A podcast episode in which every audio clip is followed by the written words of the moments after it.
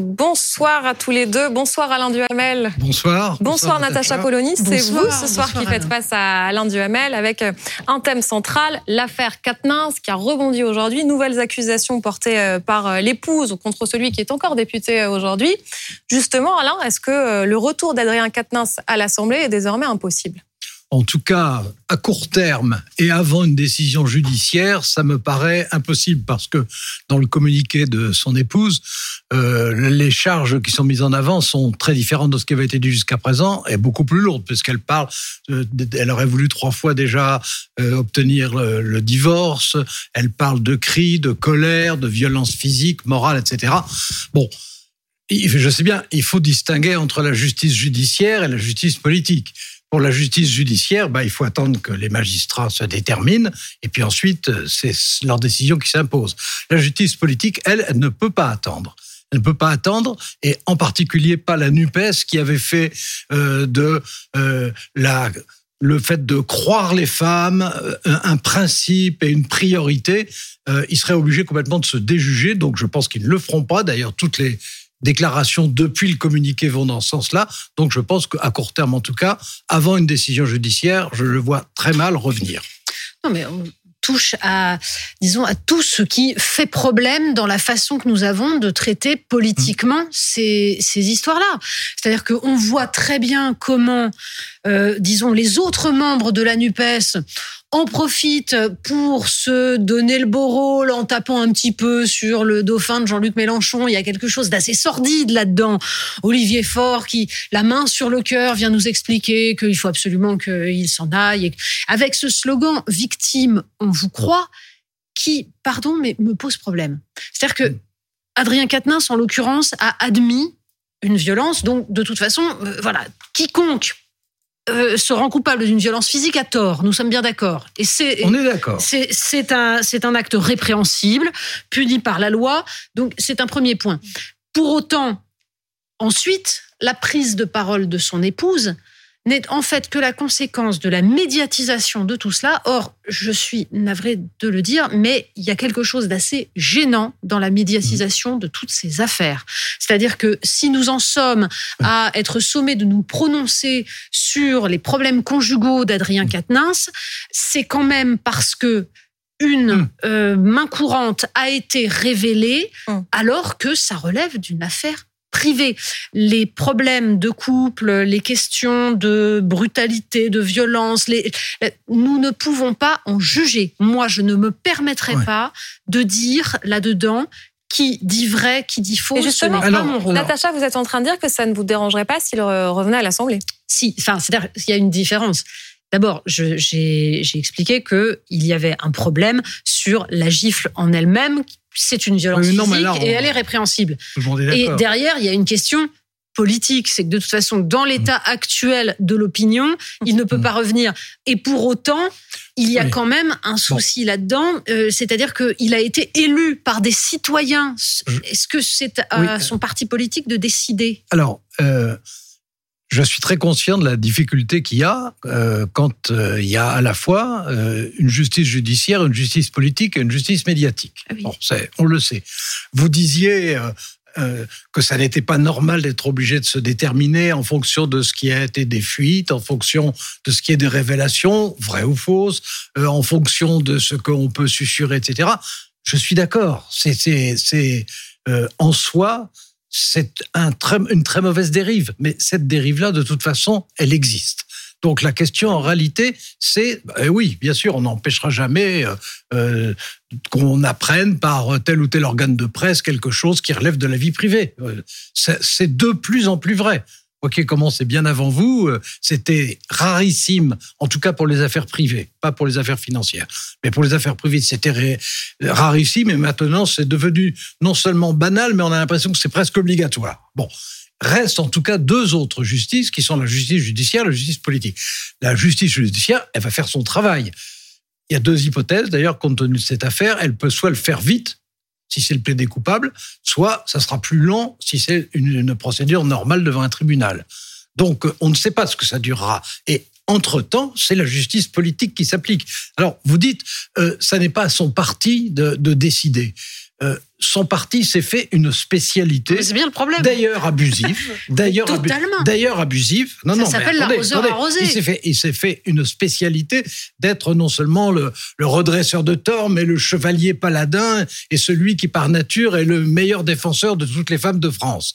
Bon, aujourd'hui, ils se trouvent devant un gros problème. Ils sont en contradiction avec eux-mêmes, donc ils ne vont pas accepter un retour maintenant pour la suite, bah pour la suite, je pense que pour un retour éventuel à plus long terme, la meilleure des solutions serait que après la décision judiciaire, il retourne devant les électeurs, que ce soit ces électeurs qui décident.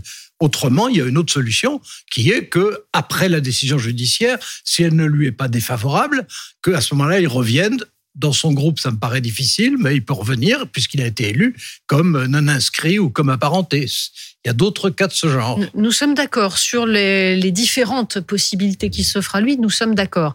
Après, il y a une question collective à se poser, notamment de la part des journalistes quand, quand nous sommes euh, face à ce genre d'affaires. Devons-nous tous accepter un slogan qui est victime, on vous croit, et qui aboutit je n'ai pas à dit ce que. Ça du non, tout, non, mais je, n'ai pas dit que vous l'aviez dit. Mais je pense, moi, que nous devons nous poser cette mm. question-là. C'est-à-dire quelque chose qui, en fait, fait de nous des juges avant même la justice. Or, c'est dans cette affaire-là, on voit que c'est ce slogan soutenu par la France insoumise. Ils l'ont instrumentalisé, ce slogan, comme les autres, comme actuellement Olivier Faure, comme Sandrine Rousseau. Ce slogan aboutit à ce qu'il soit évidemment échec et mat. On ne va pas pleurer, ils l'ont cherché. Pour autant, derrière, il y a des conséquences sociales, il y a des conséquences pour l'ensemble de la société. Et c'est à cela que nous devons réfléchir. Je, pense que, politiques au sens large. Je pense que vous avez raison de, de, réfléchir et de devoir faire réfléchir les autres sur la question de savoir si, dans des circonstances comme ça, on se précipite pour donner un avis définitif, alors qu'après tout, c'est au magistrat de le faire. Ça, je, je suis complètement d'accord. Mais euh, il n'empêche que pendant des siècles et plus récemment pendant des années, la parole des femmes, quand il y avait un problème de ce genre, n'était pas prise en considération. Bon, aujourd'hui, aujourd'hui, elle commence à l'être mieux. Sans doute pas parfaitement, mais mieux c'est dans ces cas-là, ben, vous savez comment sont les choses. Quand on passe euh, d'un rapport de force à un autre rapport de force, comme c'est en train de se produire, c'est-à-dire que les femmes sont en train de gagner, pas complètement, mais elles sont en train de gagner. Ben, dans ces conditions-là, évidemment, il y a euh, des inconvénients de même que la situation précédente avait des inconvénients. mais personne ne souhaite encore encore pire. évidemment, personne ne souhaite qu'on en revienne à une époque où les femmes pouvaient se faire casser la figure et, se taisaient et, où on ne la croyait pas. Mais bien sûr, et où personne ne la croyait, personne ne veut mm. revenir à ça. En revanche, méfions-nous des conséquences. Je rappelle que dans les violences conjugales, entre 20 et 25% euh, de ceux qui sont victimes sont des hommes. C'est-à-dire qu'il faut quand même, là aussi, réfléchir à l'ensemble des mm. problèmes. Les violences conjugales, c'est quelque chose d'extrêmement compliqué euh, et ça ne se résume pas à des hommes bourreaux, des femmes victimes. C'est souvent une, une conjonction entre deux êtres. C'est très, c'est, ça relève de la psychologie et venir instrumentaliser mm. ça mm politiquement, médiatiquement, me semble la pire chose qu'on puisse faire pour aider les femmes qui sont majoritairement victimes et les hommes qui sont minoritairement victimes. Est-ce qu'il a encore un avenir euh, Alors, il y a toutes sortes d'avenirs possibles, mais j'allais même demander un avenir social ou même un avenir politique. Euh, regardons à l'échelon politique, il y avait la phrase célèbre un, un homme politique ne meurt que dans son lit. Est-ce que ça s'applique encore aujourd'hui? Non. Non, justement. Il y, a eu une, évolution qui est extrêmement spectaculaire depuis quelques années. Ça, c'est une évidence. Euh, là, je pense que, euh, franchement, avant qu'il y ait une décision judiciaire, la question étant de savoir si ça serait une procédure qui lui permet d'être rapide ou d'être lente. C'est évidemment plus compliqué si elle est lente. Avant une décision euh, de la justice, je pense qu'il ne pourra pas revenir de toute façon. Alors après, eh ben après ça dépendra d'abord, de, alors pour le coup, d'abord de la décision de, justice évidemment. Si elle, si elle le juge coupable de quelque chose d'incompatible, d'inadmissible, euh, de choquant, évidemment, il ne reviendra pas. Si au contraire, il y a quelque chose de purement symbolique, une, une peine de principe minimal ou je ne sais pas quoi, c'est aux électeurs à ce moment-là de décider, pas aux journalistes Et, à personne d'autre. Vous voyez il, bien a, que il a été élu. Et eh ben, nous sommes dans un processus où il y a un nouveau saut d'infamie sur ces affaires-là. Bah on le voit avec Julien Bayou, on le voit avec Adrien Quatennens. Ce sont deux cas différents d'ailleurs, mais on voit à quel mm. point, en fait, euh, un homme va devoir faire très attention à ses relations privées, à ses relations avec des femmes. Il n'a pas le droit d'être un salaud dans ses relations avec des femmes eh parce que sa carrière peut être flinguée. Voilà, c'est la conclusion. Ça me paraît peut-être un petit peu problématique dans notre conception de ce qu'est le bien commun. mais bon, non, non, mais en revanche, après c'est cuit.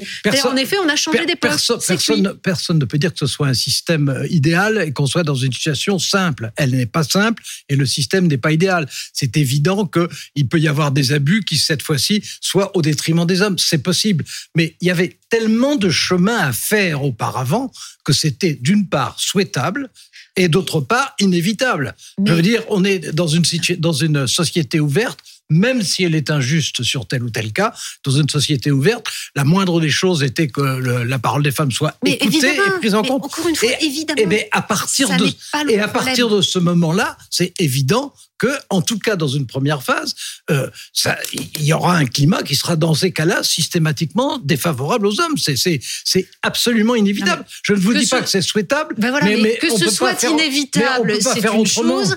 Mais j'ose espérer que certaines voix peuvent se faire entendre pour dire attention, nous sommes en train de dériver. Vous pensez bah, auquel, Ceux qui peuvent, parce que moi, ce que je vois, ce sont des gens qui se taisent parce qu'ils ont peur parce qu'ils n'osent pas, parce que attention, on se ferait immédiatement accuser d'être du côté des bourreaux. Par conformisme. non, mais bien sûr, mais on le voit en politique, c'est-à-dire que vous n'allez pas voir actuellement un homme ou une femme politique dire autre chose, surtout pas un homme, dire autre chose que, euh, bien entendu, tout cela est formidable, etc. C'est ce qui me gêne là-dedans, c'est l'espèce de, on va dire, d'obligation d'adopter ce qui en fait relève d'un excès. C'est-à-dire que nous ne sommes plus dans la maîtrise de ce que nous choisissons de, comme procédure, et ça me semble problématique. il n'y a pas de, euh, je, dis, je ne dis pas qu'il n'y a pas de problème. Je pense que le, principe, le principal problème était que jusqu'à présent, on n'écoutait pas les femmes dans ce cas-là. Mais, encore une fois, on l'a dit. Je, je, on est dans une autre époque. je reconnais que maintenant, il peut y avoir d'autres problèmes, mais il n'y a pas de système avec des balances tellement fines qu'on puisse à chaque moment expliquer à tout le monde voilà ce qu'on peut dire, voilà ce qu'on ne peut pas dire, voilà de la part de responsables politiques, utiliser un slogan qui nie les ah, droits de la défense, la présomption d'innocence, là, là, vous devriez, là, vous devriez être enchanté.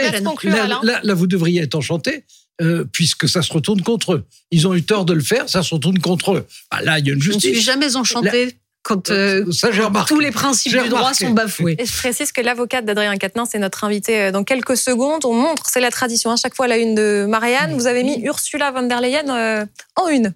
Mais oui, parce que nous avons une très bonne enquête, formidable, sur Ursula von der Leyen qui se prend pour l'Europe, qui est la présidente de la Commission européenne. Et honnêtement, elle a une action sur nos vies. Ça vaut le coup de s'intéresser un petit peu à cette femme. Pourquoi elle roule contre nous? Ah Merci à tous les deux.